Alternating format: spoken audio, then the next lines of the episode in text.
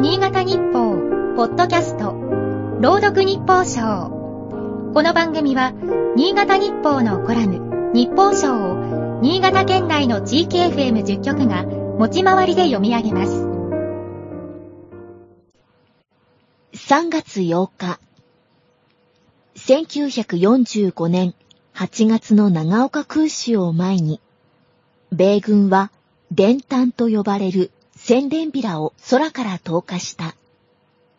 長岡市を含む都市名が並び、数日内に何箇所かを爆撃すると予告した。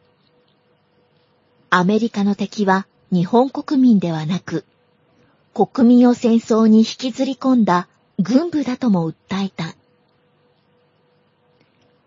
敗戦が不可避という現実を知らせ、これ以上の抵抗は無意味と悟らせる情報戦の一環だったのだろう。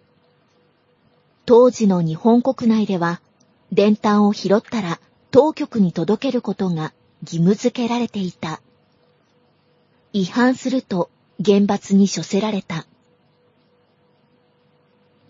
客観的な事実を知ることは正しい判断を下すために不可欠だ。一方、多くの国民が事実を知ることは不都合だと考える権力者もいる。当時、戦争を継続しようと主張した人間たちがそうだった。そんな構図は現代でもさして変わらない。ウクライナを侵攻したロシアが国内の情報統制を強化している。軍事行動に関する偽情報を拡散した場合は、最長15年の懲役刑を課すとした。曖昧な規定で恣意的な運用もできるらしい。Facebook や Twitter、西側メディアへのアクセスも遮断した。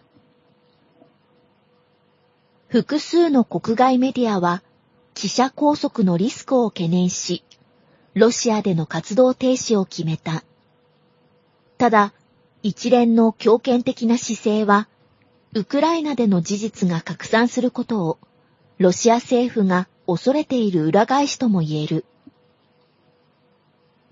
第二次世界大戦の頃と違って、個人が情報をやり取りするハードルは格段に下がった。少なくとも国民を事実から遠ざけようとするプーチン政権の無法な姿勢は内外の人々の脳裏に刻まれた。今日の日報賞は、FM 柴田伊藤和樹が朗読しました。